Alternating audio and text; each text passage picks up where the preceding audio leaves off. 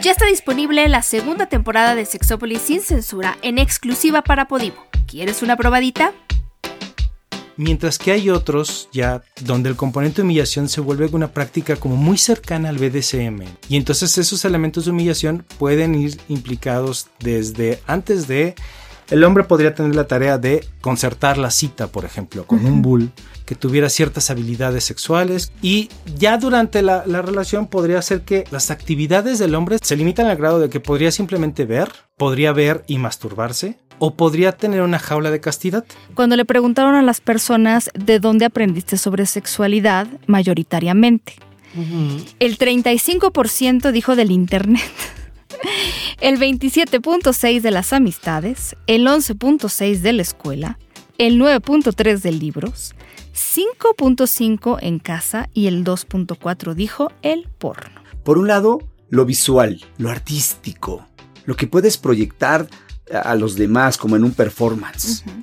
Sin embargo, esa actuación puede ser demasiado seductora. Entonces, por un lado es eso, lo visual, pero por otro lado, y que me parece como lo más interesante de Shibari, es en, en la funcionalidad es lo que transmites, lo que transmites a la persona. Y cuando hablamos de esta parte de, la, de, de qué quiere transmitir la persona que estás atando, se abren un mundo infinito de posibilidades. Yo nunca me imaginé que una pareja heterosexual de, de mujer y hombre, ella pudiera penetrarlo a él. Uh -huh. Hasta que dije, ah, claro que claro, se puede. se puede, bueno, pero... Y que hay parejas que lo viven, pero uh -huh. uno, el hombre que lo permita y dos, no, la mujer no, que no, quiera. que ahí es esto que dices que me encanta tu frase de salir de la caja.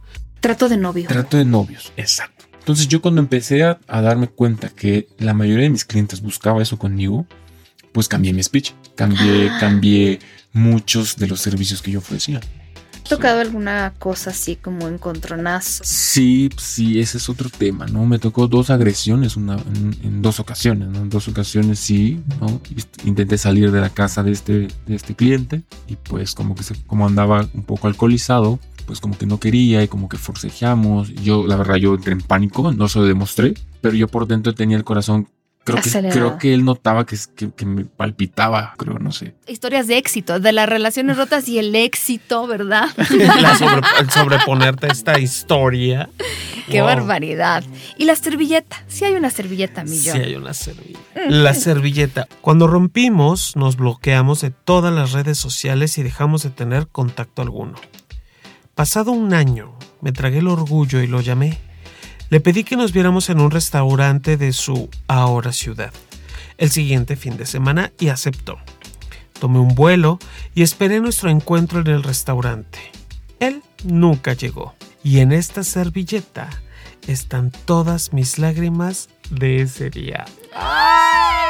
Varios portales de, de, pornografía han estado intentando hacer esto. Uh -huh. O sea, utilizar la pornografía como un educador de la sexualidad. ¿En serio? Y va con instrucciones. A ver, a ver. A ver, a ver. A ver. ¿Cómo está eso? Entonces, me, me, interesa.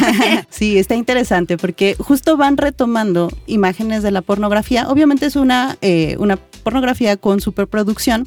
Las personas que están involucradas están eh, haciéndolo de manera consensuada, pero hay una persona que va explicando. Y es interesante porque ahorita que hablamos de educación de la sexualidad es primordial que podamos visibilizar que está haciendo el, la primera aproximación para muchas personas con su sexualidad. Claro.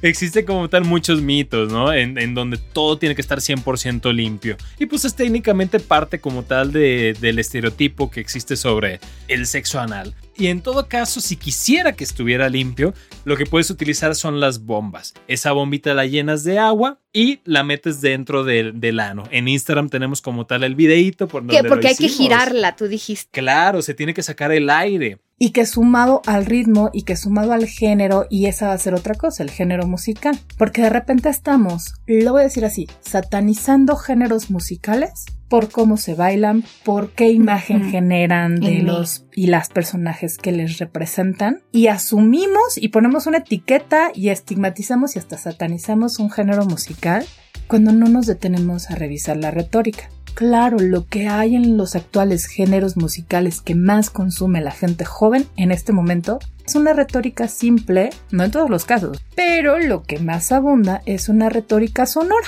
Porque lo que estamos buscando es mover el cuerpo, bailar. Como temporal, por así decirlo, Ok. de estos instrumentos Está para saber que funcionan en cada país. Pero quiero decir que probablemente haya preguntas que no apliquen igual para todas las culturas. Eso es una posibilidad. Pero bueno, el país que menos cielos tiene de los que analicé, nuestro querido Chile. El que le sigue por un punto de diferencia es España. Perú también está muy cerca. Perú tiene 40.62. ¿Qué tal? O sea, están bien, igual. México 41.33. Entonces ahí está. También les preguntaron si seguían cuentas de body positive o cuentas que integran más diversidad corporal. Y eran personas que tenían más realidad sobre su cuerpo en lo que veía. Las que seguían las cuentas de moda y todo eso, no es que se vieran más delgadas, es que se veían mm, con mayor sobrepeso. Justo creo que fue lo que causó más sorpresa, ¿no? Resulta que es como si se creciera el ideal, ¿no? Claro, Claro. porque, a ver, estás viendo a un montón de actrices, cantantes que en la vida agarran una escoba, ¿no? Sí. que viven, digamos, como de su propia imagen y creo que impone, ¿no? Como cierta forma de verse, de vestirse, de, de tal, y queda muy lejos. ¿De qué depende la inteligencia sexual? De acuerdo a las pruebas estadísticas que correlacionan diferentes factores y todo. Bueno, sobre todo de la satisfacción sexual percibida. Es decir, una persona que tiene más inteligencia sexual tiende más a decir que su vida es satisfactoria, su vida sexual. Ajá. Las personas más dispuestas a explorar sus fetiches. Las personas que se perciben con mayor apertura, esas personas tienen un coeficiente de inteligencia sexual mayor. Y también depende mucho del gusto por los juegos de rol. Ok. En el Código Penal de la Ciudad de México, el artículo 180 dice, al que tenga cópula con persona mayor de 12 y menor de 18, obteniendo su consentimiento por medio de cualquier tipo de engaño, se le impondrá de seis meses a cuatro años de prisión. Este delito se perseguirá por querella. Entonces, por medio del engaño. ¿Qué engaño? Pues de promesa de matrimonio, porque claro que en 1928, pues si, si tú, ten- si tu mujer, sobre todo, tenías un encuentro sexual, ¿quién te iba a querer? O sea, claro. tú tenías que tener tu primer encuentro sexual ya con, Con- tu pareja para toda claro. la vida. Entonces, ¿cómo le hacía a una persona que quería tener un encuentro sexual con él? Pues le prometía matrimonio. Todavía, Víctor, yo conozco, tengo unos casos que...